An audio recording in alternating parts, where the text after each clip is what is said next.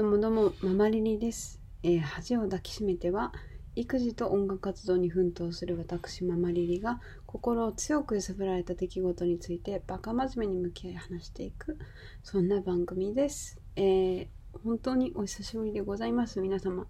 お元気されていましたか？えー私は、全然元気じゃなかったです。今日、その話をしようかなメインでと思ってるんですけど。でその前に見てください。そばかすめっちゃなくなったんですよ。わかりますか？多分前回話したのがそばかすのレーザーをしてなんかもうここがねてででででーんってかさぶただらけになっちゃってそれで映像撮れなくなって。でその後にね一回「今夜すき焼きだよ」っていうドラマにめちゃくちゃ感動してそれをもう2週見返して好きなシーンとかセリフ全部書き起こしてみたいな。でそれについて話す会を収録したんですよ。収録したのが娘の昼休み昼寝や昼寝休みのタイミングだったんですけどその時ずっとその後ろで泣いてる声が入ってて収録中に。でその起こしに行ったらインフルエンザになってたんですよ。でそこから地獄の日々が始まってっていうね貴重な回があったんですけどやっぱねコンテンツについて話すの難しいなとか思ってなんかうんちょっとお蔵入りにしたんですけどね。なんでちょっと時間が空いてしまってでインフルエンザでもう完全に喉が終わったんですよ。なんかねまあその話をねゆっくりするんですけどそれでまあ取れなかったよっていうところです。そんな感じからだいい復帰してからまだ1週間経ってないか。そうですね。だいあうん5日ぐらいかな？4日ぐらいかな？うん？わかんない。まあそんぐらい経ってちょっとねやっとメンタルが死亡したところから復帰したので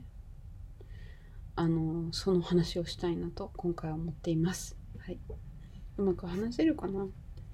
今回のテーマはあの育児ノイローゼなんですけど育児ノイローゼってまあ私はねあの呼んでるんですけど普通にうつなんですよね。うつになってうつっていうのはもうまあ言ってしまえば死にたいみたいな状態になってました。本当に。なんかマジで。もう冗談抜きでなってました。てかもう、うん、そうですね。でそういう状況に追い詰められたことって何度かあるんですけど育児中のその追い詰められるっていう状況についての話をうん、したいんですけどね。あの、まあ、追い打ちをかけたっていうか、きっかけになったのは、インフルエンザで、むすまあ、夫から発症し、それを娘がもらい、で、最後自分がもらって、もうなんかあの、死にそうなぐらいしんどかったんですけど、本当にそれもね。ずっと、ね、うなされて、痛くて痛すぎて、えー、えーって言いながらこうやってやり続けること半日？ずっと。でもだから普通に症状自体しんどかったんですけどその中娘を看病しながらさらに自分の家の家事を回さなきゃいけなかったんですよね。もう全然そんなことできない状況なのに。もうゾンビでしたね。そういうことをして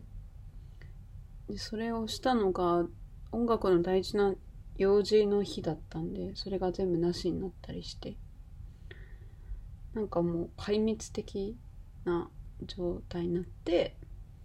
それがきっかけになったんですけど、うん、別にそれ単体が辛かったわけではなくずっと頑張ってきていて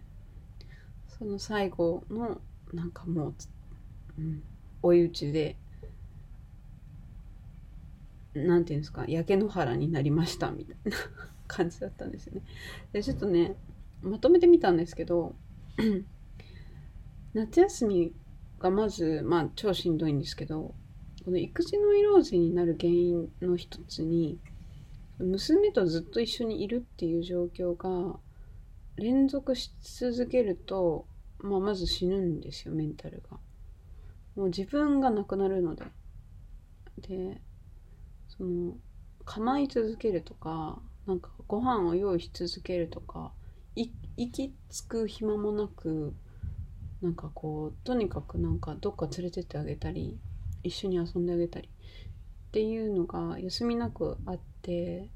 自分があれしたいなこれしたいなとかを考えたりあこれをこのな何ティッシュペーパーと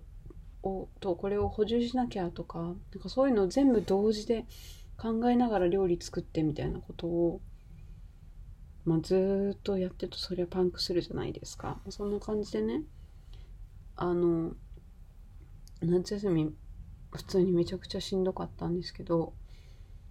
ただ夏休みの間は風邪をひかなかったんですよ娘が。なんで一応なんかこう練習とか音楽関係の予定を入れてそれにそれが潰れたことはなかったんですけど9月に入ったらやっと幼稚園行ってくれて自分の時間ができたって思ってたんですけどまあ結構すぐに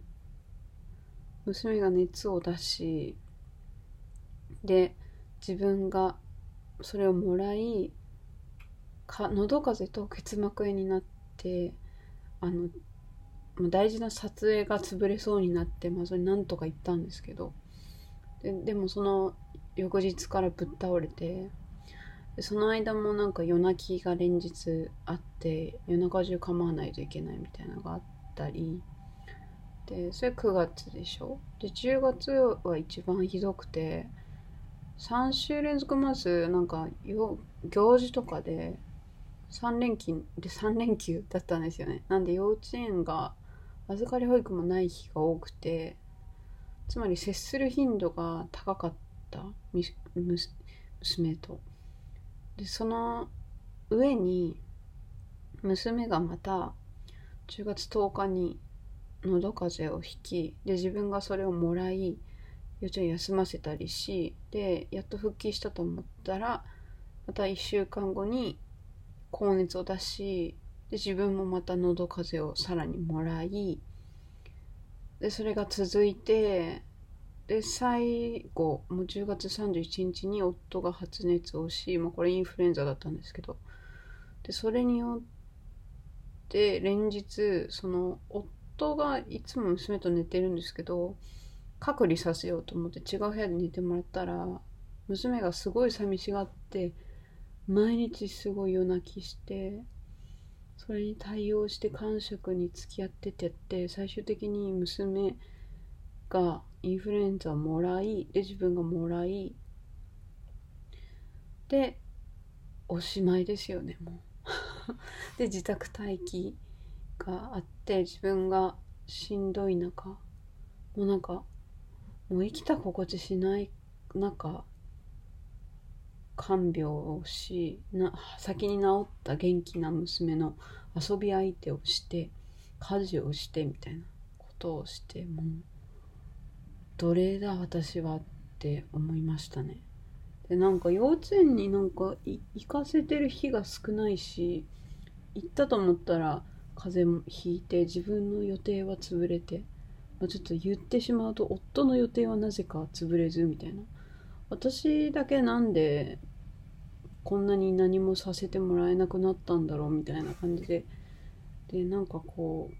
ううんまあそういう感じだったんですよね。で、うん、育児ノイローゼのうん辛いのってさっきも言ったようにずっと一緒にいなきゃいけないっていうことがまず辛くて話しかけられ続けるんですよずっと。これなんだとかもうなんかこれ誰のでしょうかとかずっと話しかけられ続けるし例えば夫と私が話すことを許してくれなかったりするんです嫉妬して。それを夫をすごい殴ったりするんですよ嫉妬すると。でそうすると夫がまあちょっとイライラして強く当たったりする。でその仲介をしたりするとかそういうのが本当ずっと続くんです。でその間にも毎食のご飯を用意し続けなきゃいけないのも嫌だし、は あね。雑用もいっぱいあるじゃないですか。買い足す補充する掃除を最低限するとか。もそうだし、まあ、季節変わってくるから服とかね娘の身の回りのものをこう買い足したり買い替えたり整えたり布団をしまって出してとかしたりとかね。そういうことをしてたりするわけじゃないですか。でなんかやってる時に感触して1時間とかなんかかなり理不尽なことをなんか何々がしたかったとか言ってずっとぐずったりする。夜も夜で夜泣きずっと起こされたりとか。なんかそういうのがね続くともううんまあ普通に辛いじゃないですか。でその上体調悪かったりすると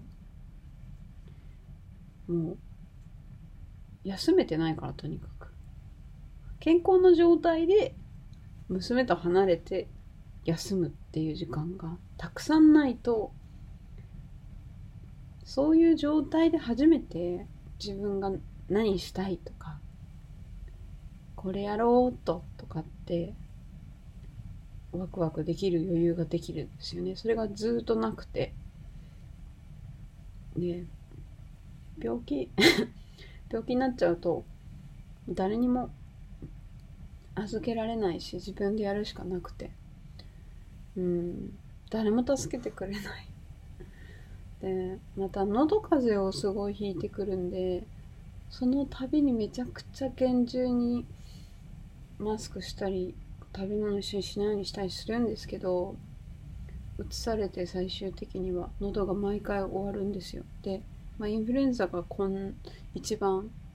もう壊滅的喉が終わったんですけどそうすると本当メンタルがぐっちゃぐちゃになるんですよね。毎日歌を歌って発声してこうなんだメンテナンスしてるものが全部ゼロになって元に戻すまでにちゃんと治ってから1週間かける。かかる。うん。まあそういうことでね。うん。ってなるんですよ。で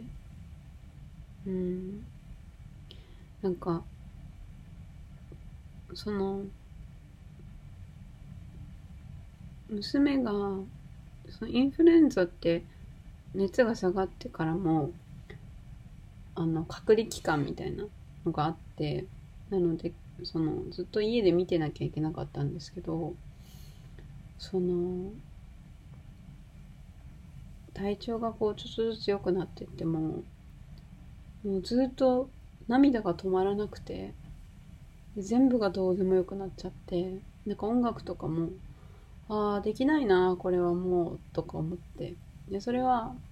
その予定を立てるってことがこんなに頻繁に風邪をひかれるとできないじゃんって、まあ、ずっと思ってきたしそれでいろいろ諦めてきてるんですけどうんなんかこう自分母親になる前の自分とかからこう積み上げてきたものが全てこううん絞り取られてなんかめちゃめちゃにされてしかも誰も助けてくれないし自分でどうにかあがこうとしてもなんか手立てが本当にないんですよね。なのでただただ時間が過ぎるのを待つしかないんだなこの絶望の底でみたいな。じゃあもう全部意味ないなみたいな思うと全くご飯も美味しくないし食べない食べなくなるしみたいな。でなんかうん。インフルエンザでぶっ倒れた時にインフルエンザですって判定されたんですけどその、うん、土曜日の朝で午前中だけの診療にギリギリ滑り込んで私行って娘が判定されてすぐ行ったんですけどその時インフルエンザですって言われてなんかほっとした自分がいてそれはそれまでその9月とかまあ正直夏休みもずっとだけど走り続けてしんどくても、いや、まだまだだ、まだまだだ、まだまだだってこう、何回も何回も自分を振り起こして、やってきたのがなんかあインフルエンザだからもう私は頑張らなくていいんだってほっとしてなんか自分の頑張りが足りないんじゃなくて今は休んでいいんだって思ってほっとしたんですよね、まあ、結局ねその後すっごい死ぬ思いしたので全然なんか全然良くなかったですけど。うーん。でなんて言うんだろうな。あ頑張ってもどうにもならないことだらけなんだなと思ってしまって。うん。そういうのがねなかなか拭えなくて。でさらにその音楽周りのことでなんか、うん、進めてることとかがあるんですよ。なんですけどそれをなんかちょっと一部こう人に依頼したり協力してもらいながら作るってことを頑張ってやってて結構一人で全部完結させたいタイプだけど人に携わってもらうことで自分だけではいけないところに行けるのではないかみたいなのでいろんなことやってるんですけどそれがうんなんだろうな。複数あってそれが。それのうんそれをそのやってもらうために自分でめちゃくちゃ時間かけてなんか資料を作ったり相手に伝えるためのこういう風にしたいっていうのをねやったりとかいろいろ尽くしてやってるけどそれがまあ、いい感じでこううんやってもらえなかったみたいなことがこう続いてなんかすごい何て言うのかな不確かなこと人に委ねることか、まあ、娘とか、まあ、正直夫とかも含めてなんか全部全部なんかこうもう自分を自分がなんだろうなその頼んだ人も自分がやりたいことを人が邪魔してくるみたいな感覚になっちゃって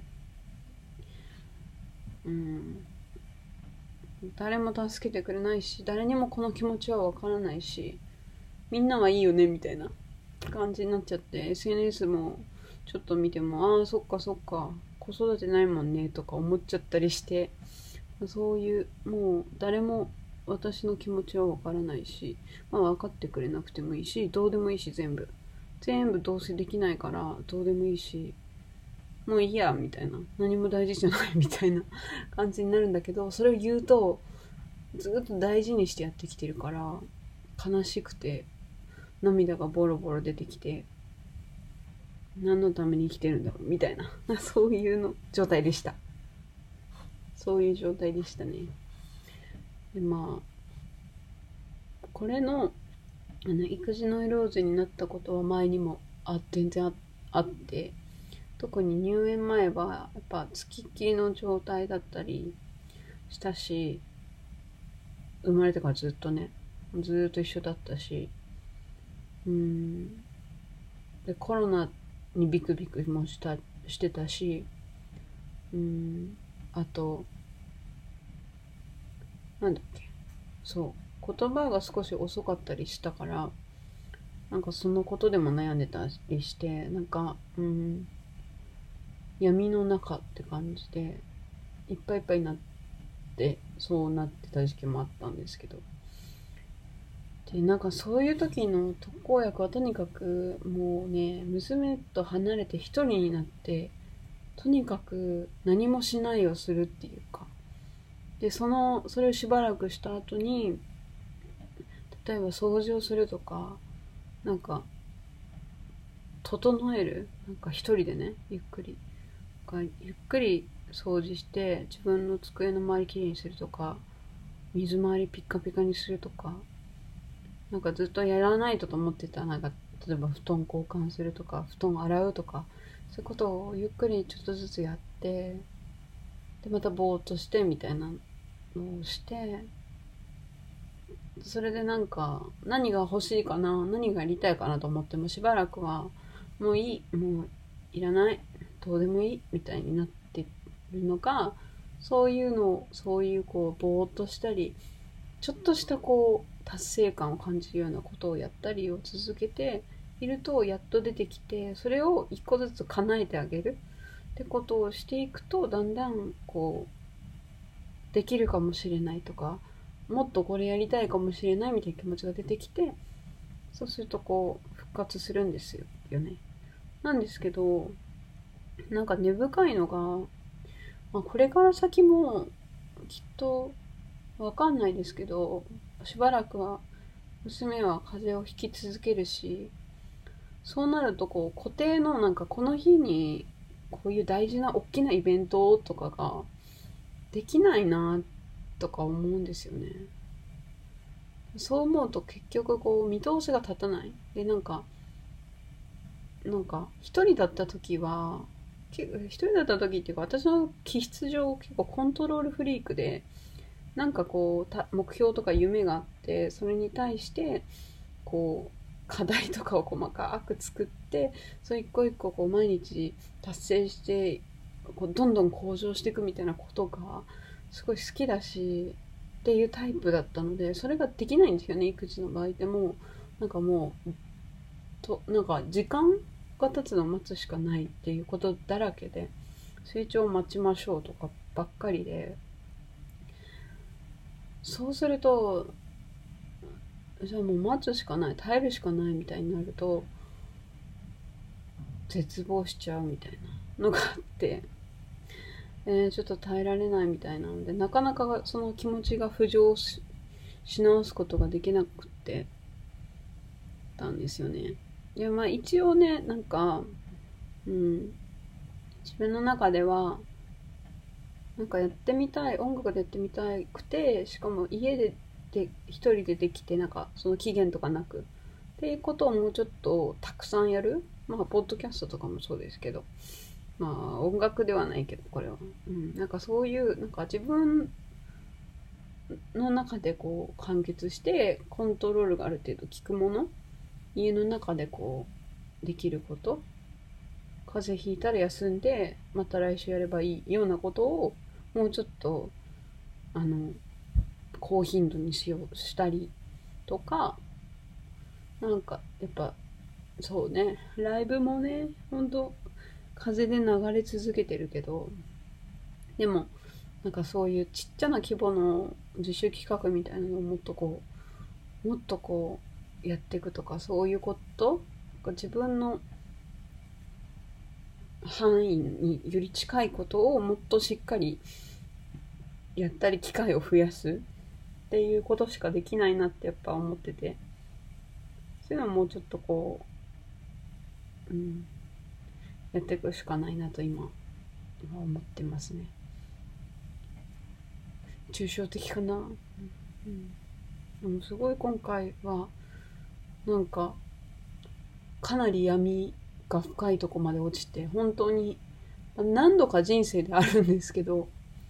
かなりこうまあ、自分で言うのもあれですけど真面目だしかなり頑張っちゃうしでなんだその頑張りがこう報われない時に絶望するしうんなんかそういうとこですね。もうちょっとこうゆるっとこうざっくり明るくまあなんとかなるよみたいなとか上手に手抜いたりサボったりとかできたらよかったのにとか思うんですけどまあ私はねそういううん、ところが私なので、そこをね、否定したらもう終わりなのでね、なんか、ちゃんとそういう辛い自分もそのままでいいと思うし、最終的にね、娘と数日こう離れて、まあ、幼稚園行ってみた。い。でもね、昨日も振り替え休日だったし、今日も午前保育でね、なかなかがっつり離れられてないんですけどそれでもだいぶメンタル回復してきて歌も随分回復してきたんで、まあ、まだ完治はいかないんですけどそうなってくるとねだいぶこう戻ってきてるんですけど気持ちが。うん。そうですね。週末にねまた音楽の大きな何て言うんですか行事があって。うんそれの準備で今結構キリキリしてるんですけど、まあ、なんかキリキリしながら頑張ってやってることがいつか実を結ぶと信じて休まなきゃいけない時は休みつつその後にまた別途本当に休みつつやっていくしかなくてですね。みんなどうしてるんだろう？育児してる人はとすごい思う。なんか本当にあれもやりたいこれもやりたいと思ってもできないなって思うことだらけ、うん、暗いね。暗いけどでも本当そう思ったんです。でもね最終的にはとりあえずなんか全部は無理だからできそうなことをもっとこう絞ってそれをたくさんやる？方向でもっとやっていこうと思って。ちょっとだけねなんか自分の中でこういう風にやっていこうみたいなのを変えていこうと思ってるんですけど。まあそれはこうやりながら見せていくんで。交互期待交互期待というところですかね。うん。そんな感じでした。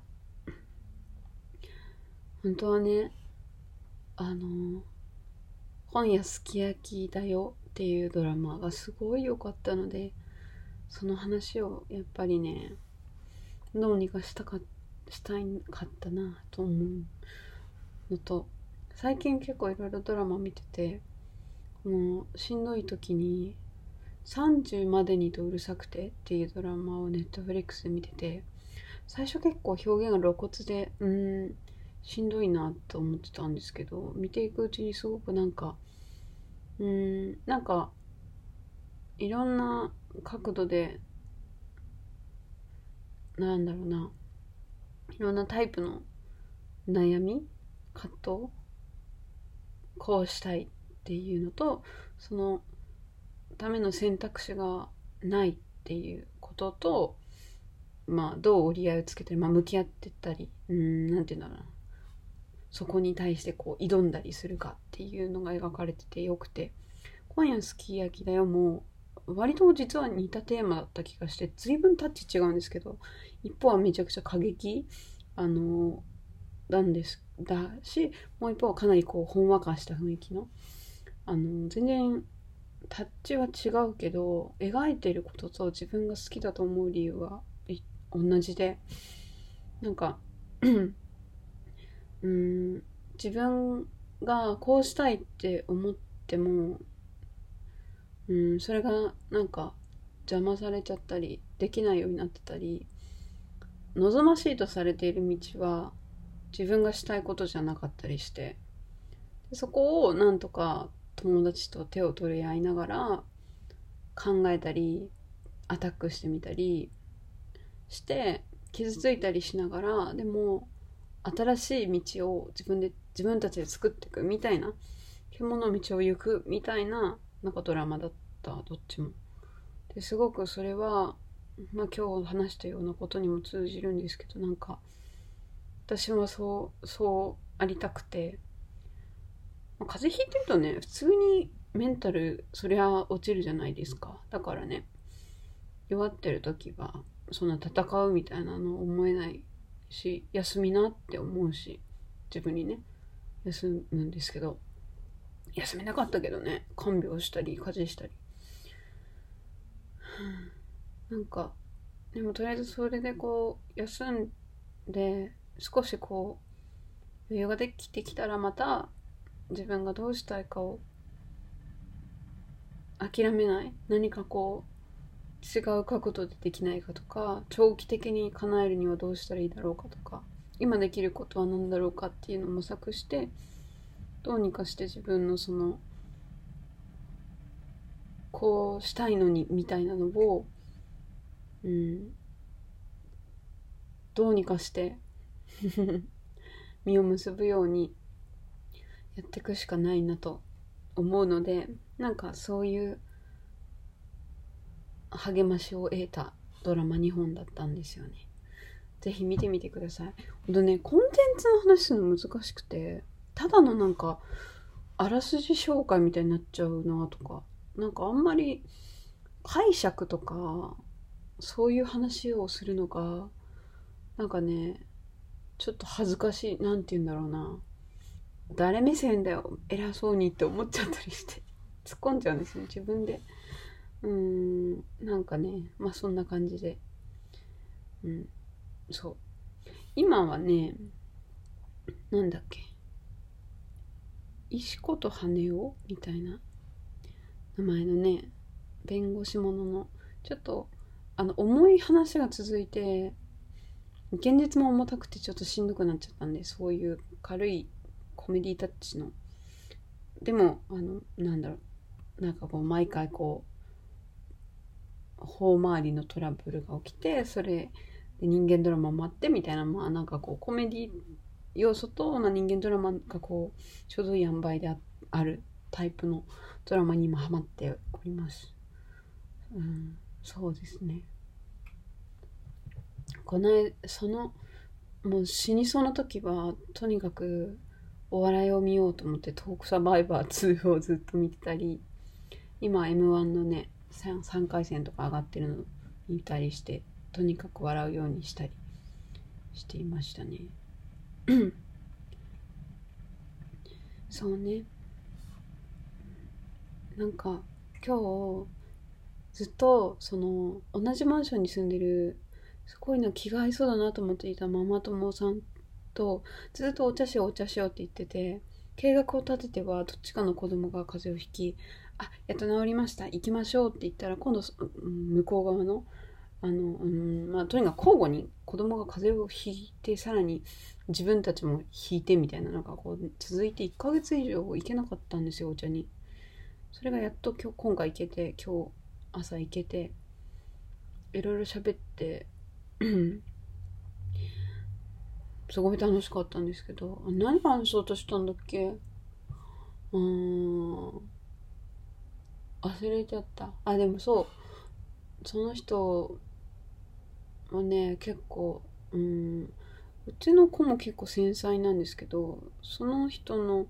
その方の息子くんも結構手がかかりそうなタイプだなっていうなんかもう見て目に見えてわかる。だから洋服同じのしか着たくないとかなんか食べ物の変色が激しいとか結構ね、まあ、同じようなうん。大変そうだけどでもいつもなんかなんかどこか余裕があってニコニコしてる感じの人ですごい気になってたんですけどやっとその人と話できてすごいそれでパワーもらえたりしてなんかそういう風に一人ではやっていけないからなんかいろんな形でいろんな人と関わるとやっぱり自分一人では行けない場所にやっぱり行けるよなって思い直せたりしてだからねその大変だけど人と一緒に何かをやるっていうの。はそれでもやっぱりなんか諦めないでやっていきたい。なんか人に委ねること人を信じること人と何かをすることをなんか諦めないで頑張ろうみたいな風にまた最近思い直せてる。のでだいぶメンタルは復活してるかなと思います。みんなも皆さんもですねそういう時期育児じゃなくてもきっとありますよね。もうなんかどん詰まりで、ああ、もうニッチもサッチもいかないし、もう全員どうでもよくて、あもう全部何でもいいみたいな、なんか時ってありませんか？ありますよね。そういう時はとにかくまず休休む、休むしかなくて。でもしばらく休めないって決定してる時ほんとしんどいですよね。時が経つのを待つしかなくて私はそこら辺が短期なんでねそこのなんか時間を待つの力がねないですね、まあ、でも待つしかないですよねもう嵐嵐が長いんよ。もうだって9月からずっとよ。9月っていうかでも夏休みも大変だったし。でも本当よく頑張った私って感じ。本当よく本当よく頑張って。でも全然食欲なくて自分が作る料理を全然美味しく感じなくて。何にも食べたくないみたいな時期が続いて。でこれじゃいけないなと思って大好きなパン屋さんに行ってね。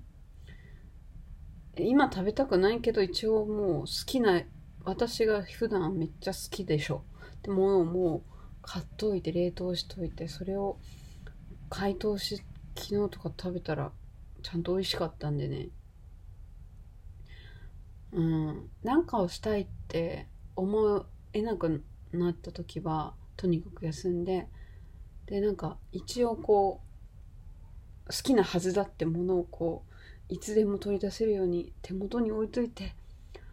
ちょっと欲しいかもって思った時すかさずやこう与えて幸せってちょっと思うみたいなのをコツコツこう自分にあげる。それを諦めない。最後まで自分を